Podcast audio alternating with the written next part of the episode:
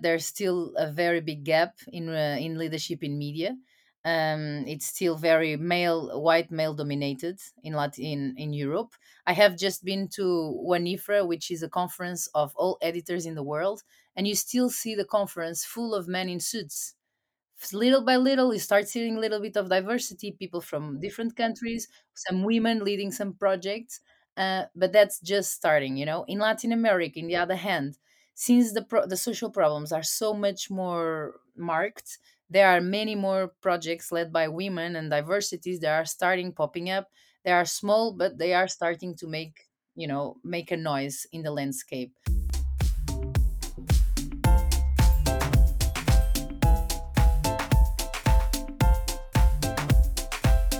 Welcome to my podcast.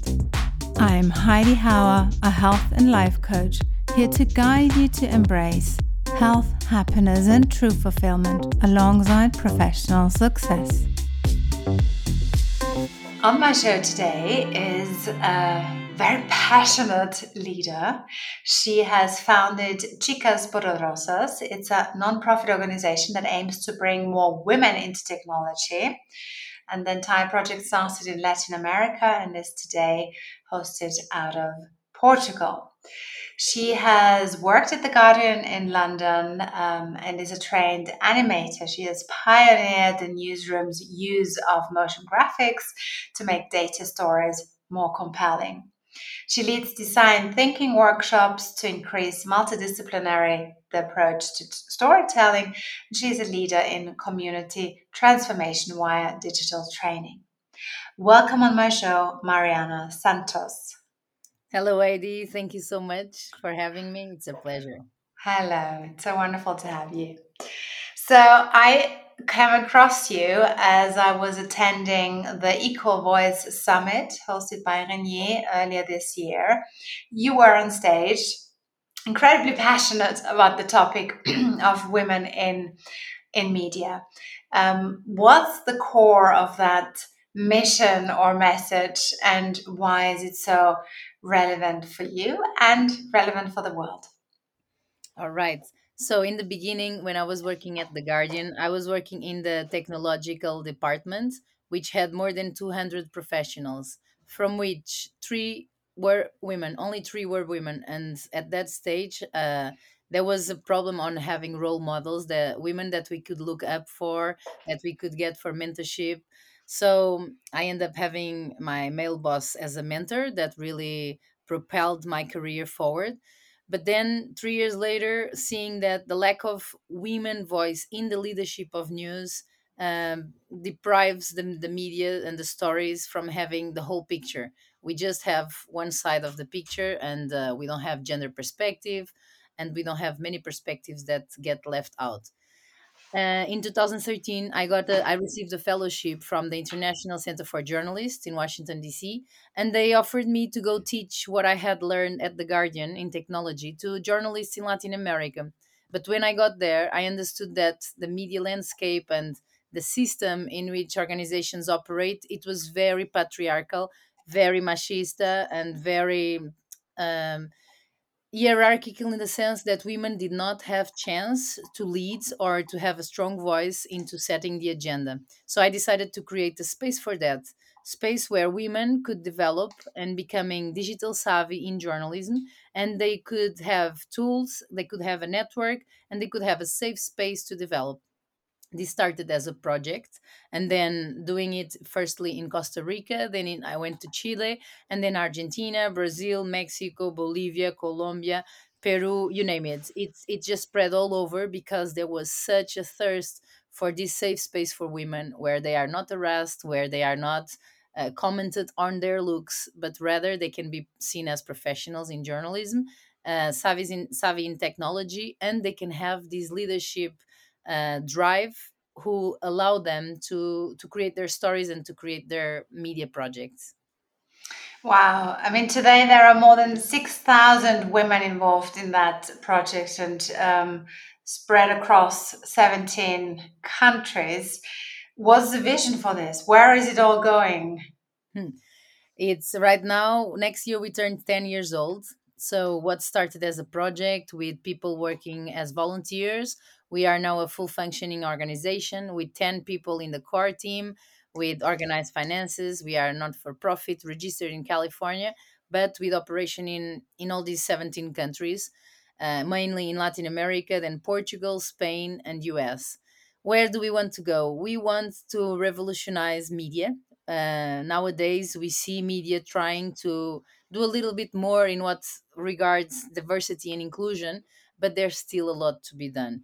It's not just a question of putting women into journalism roles or editor roles. We need people, we need women and other diversities to occupy leadership positions. So these decisions can have a diverse lens and not just single focused the goal is that we can actually shift how journalism is made nowadays we can have a more inclusive and diverse journalism and not only journalism then we would like to spill out into other organizations you know b corps who are nowadays uh, having a hard time on um, being diverse and inclusive with management styles that are inclusive not only about women, but about LGBT, about Afro descendants, about migrant people, about people from indigenous communities, such as in Latin America. So we can actually have a portrait of all voices. We would like to to really shift shift the narrative and shift the public opinion on women in media through media. So having more women leading, having more diversities leading, and uh, shifting the narrative. Big vision, but it can be done, I'm sure. um, what's a project or a specific initiative that you are particularly proud of where you say we've really changed something with this? Well, there are many. Um, so we organize as like teams of teams. So we have teams all across Latin America and they self organize. Then as a center global organization we give them tools we give them you know directions and we listen to them uh, to understand what they need in terms of training. Then we offer the training. Uh, a big proud moment is when the argentinian team a couple of years ago during covid times they they self-organized to have 24 journalists not only women but people from the lgbt community to report on each of the 24 states of Argentina on the conditions of access to sexual and reproductive rights uh, during COVID times, where women got locked down like everybody else in the world, but women got uh, in in these situations where they got locked down with men, with their family members, and there was a, a huge uh, increasement of rape and of abuse. Many of these women have had miscarriages, but since Argentina did not have the law for abortion rights, lots of women end up dying, dying. Because when they had the miscarriages they would go to the hospital and they would be not they would not be given any support because that would be considered abortion. So with this community organ- self-organizing uh, without knowing each other they organized 24 reports from each of the states and these reports were then published with a press release inviting all the participants in government. And uh, one of the main impact measures was that this this report was named was mentioned upon a discussion on the law for abortion in argentina when uh, parliamentary people were saying uh, women don't die because there's no abortion law and then one parliamentary woman that have been in our press release, she said, you have to read Chicas Poderosas report that states for the first time this data was gathered.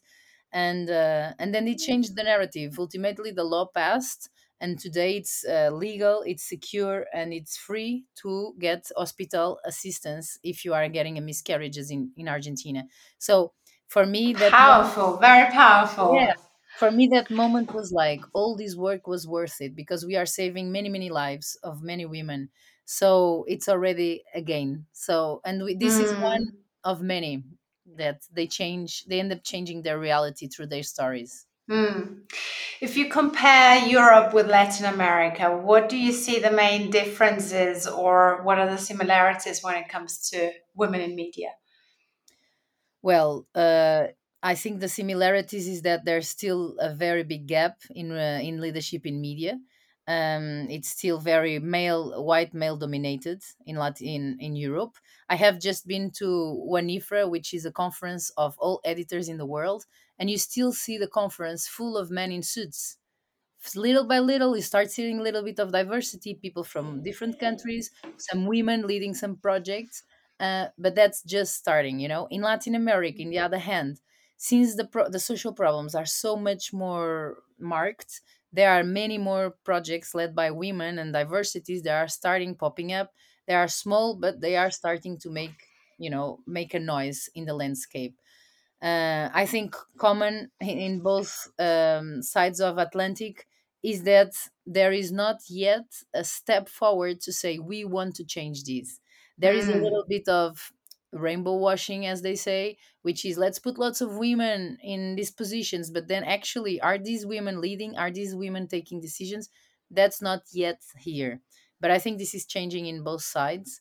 And I see now, for instance, in Europe, in many countries, we are women are kind of losing their access to their rights. Like we are going into extremism in politics, and my dream would be to bring the Latin American power of these women that have been fighting for many, many years, and give a hand to empower women's women in Europe, and you know, make a social change through storytelling, through speaking up.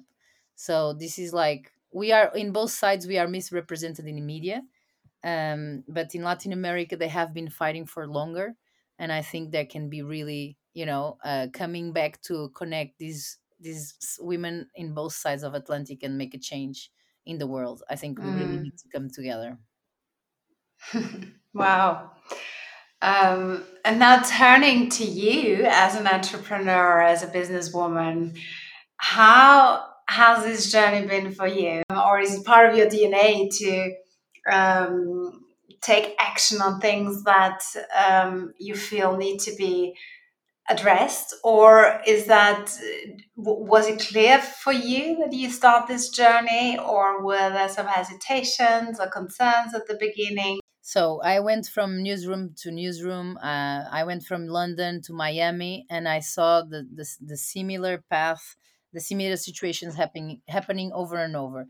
I was convinced that I needed to stay in the industry in order to be updated and acquainted with all the needs, like the actual needs.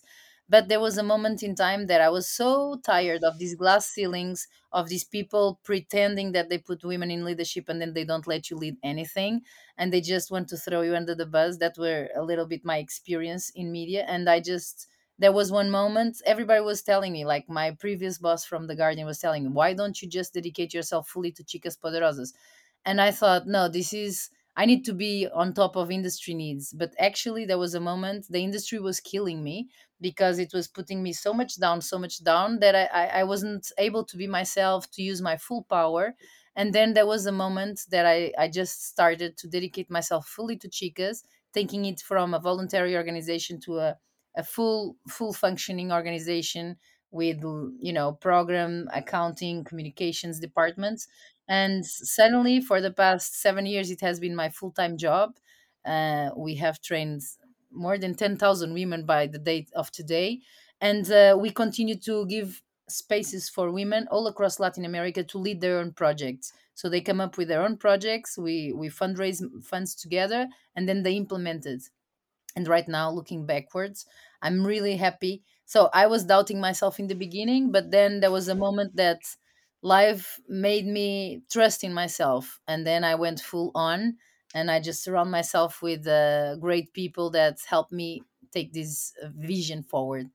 And now i'm fully dedicated to this and i have a you know a team all across latin america. Some of them i don't even know them personally yet already because we have grown past 100 people involved and now it's it's hard to be one on one but i Mm. i believe that they can take it Wow. And you're already on to the next mission, or you have something else that you're working on and preparing at the moment. What is that all about? Well, that's a little bit life of li- uh, lifestyle change, let's say. With COVID, for, before COVID, I was fundraising in US. I was going across Latin America to run programs. With COVID, I was uh, I was sent back to my home country to Portugal, where I'm staying right now. And for the past three years, I have been envisioning uh, another way of living that is not in four walls. I just got really tired of being inside four walls in the south of Portugal. That is very like basic there's not so much action like like i used to be happy uh, to be used to in latin america so i just uh, started to create my own community um, of like-minded people sharing the same values in a piece of land here in algarve uh, a land that uh, it's completely raw it has some ruins but it's really for 100 years is not been used so i started with a couple of friends and we start planting trees regenerating the land we are trying to build houses with these old techniques from Algarve, not using concrete, completely sustainable. And it's been almost a year that I'm living in the countryside in a tent now. And it's really healing. I really feel that I took off all my shoulders all these um, sadness and darkness that I brought along with me, uh, thanks from trying to play the society and the industry game and I'm trying to create my own game. I think life is too short to be feeling, you know, miserable. Uh, you know, even even just being emotional, eh, not emotional supported. And here I'm trying to create a support system for me and my and and my network of people I'm even dreaming that next year, when we turn 10 years old, that I could gather all Chicas Poderosas leaders in the piece of land. We can camp, we can do girl circles, we can cook meals from all over Latin America, we can go do sports, we can build a, a house in woods, you know, have some different kinds of interactions that is just not sitting in the computer and creating stories but like deepening a little bit our relationships that this is something that has been really nurturing me and uh, making me feel alive and energetic again. So yeah, so I'm now running chicas from a piece of land. My team has already been visiting me, sleeping in tents and having meetings under the stars. And it's it's I think a new business style which I'm gonna try to to see if it works. Fascinating, especially nowadays where everyone's in the virtual reality and um, in in other Web three clouds and dimensions, metaverses, etc. Mhm. Um, it seems you're discovering the reality as a rejuvenating place and nature as a healer and Mhm. going really back to the roots of um, where we all come from, from Mhm. Mother Nature. Absolutely. Beautiful. Wow. What do you think is this feminine power, the feminine energy that the world needs healing? Because we hear it very often. I mean, in the also the circles or the communities that I um, that I'm in, and and talk about the future with the people there. It's very often that feminine energy is on the rise. Um, wh- what does that mean to you? How would you define that? And you so beautifully said that we've gone to the other extreme.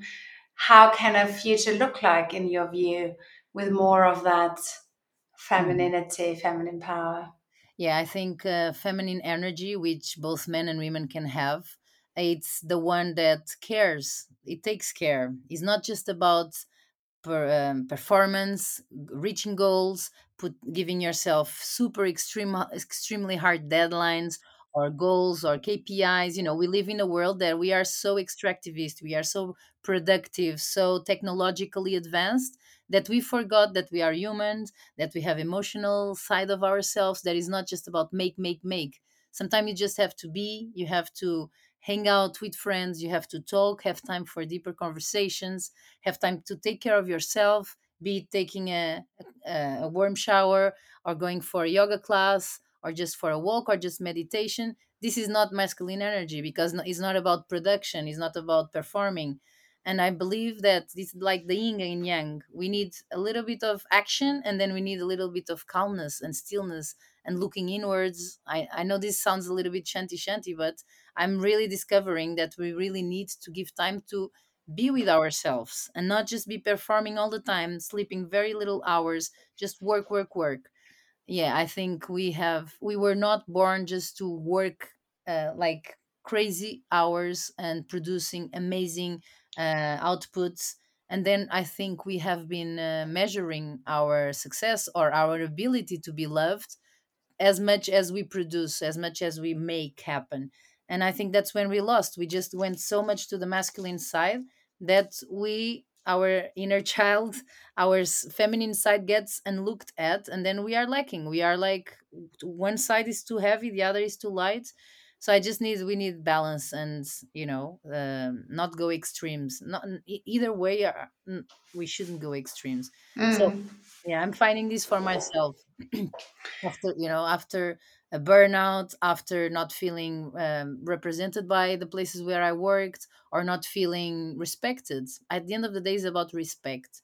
And that's when i think the feminine energy that takes care mother nature you know the the caring for the these these soft you know the soft parts they are not taken in consideration when it's when we're talking about performance not technical Mm. When you talk about self care, what are three things that you do for yourself um, to have balance, energy? Are there some things that you do on a regular basis, or is every day different? How do you approach um, self care, and what's your what's your view on mental health in that respect? So for me, doing sports is ex- extremely important for my body because I feel I have a lot of energy when I wake up, and if I don't put channel this energy somewhere, then I get a bit anxious. So I do uh, swim. I swim four times a week. I used to be a swimmer when I was younger, and that really helps me. And being in the water is like you're you're floating. I just feel in my in my bless blessing state. I do yoga as well and meditation uh, in when I'm not swimming I like going surfing, you know, and going surfing takes you a whole day that you need to dedicate, drive to the beach, take the board, go into the cold water. But this for me, it's like cleans my soul. The cold water, you get the waves in your face. Me, sometimes you catch waves, sometimes not. But it's this thing of I'm giving time for myself to do something I really. So it's it's sports and especially in the form of swimming that really Yeah. gives you the energy. Yeah. And, Beautiful. and now it's the big step of living in the land, you know, giving hmm all the commodities and comfort and i have the basics you know i went really to live simple as simple as possible i have a bed i have a pair of leggings to go work in the land and it's very very simple so sometimes it's even hard to to come back to the normal life you know but that's that i think living in nature and spending time in the nature really helps to calm the mind Yeah, the question is, what is a normal life? So maybe the one that you are building up now is the new normal. Who knows? if you could direct one message to all women in the world, what would that be? um hold hold your power and like know that you have your power uh, and use it and speak up. I think uh, Mm. if something rings a bell inside your your body and you speak up you don't hmm don't ever hold on to things because that does not allow you to be your your full self or if you are being treated in a way that you don't agree with speak up and use your power i believe nowadays we we really went so far extreme that we need female energy to come to the picture to heal to take care and to bring us together instead of separating us so use your power Wow. Yes.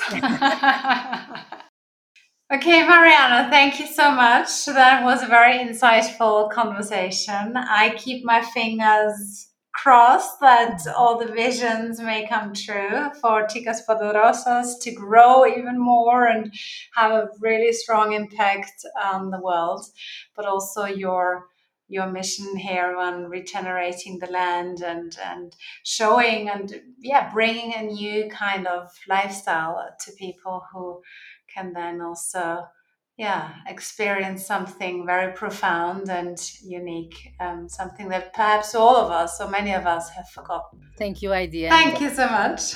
and you are uh, you are invited to come visit whenever you want in the south of portugal. Oh i can't wait to see that place yeah. Thank you. Thank you. If you enjoyed this episode, please subscribe, leave a review, and sign up to my newsletter for freebies and regular inspiration.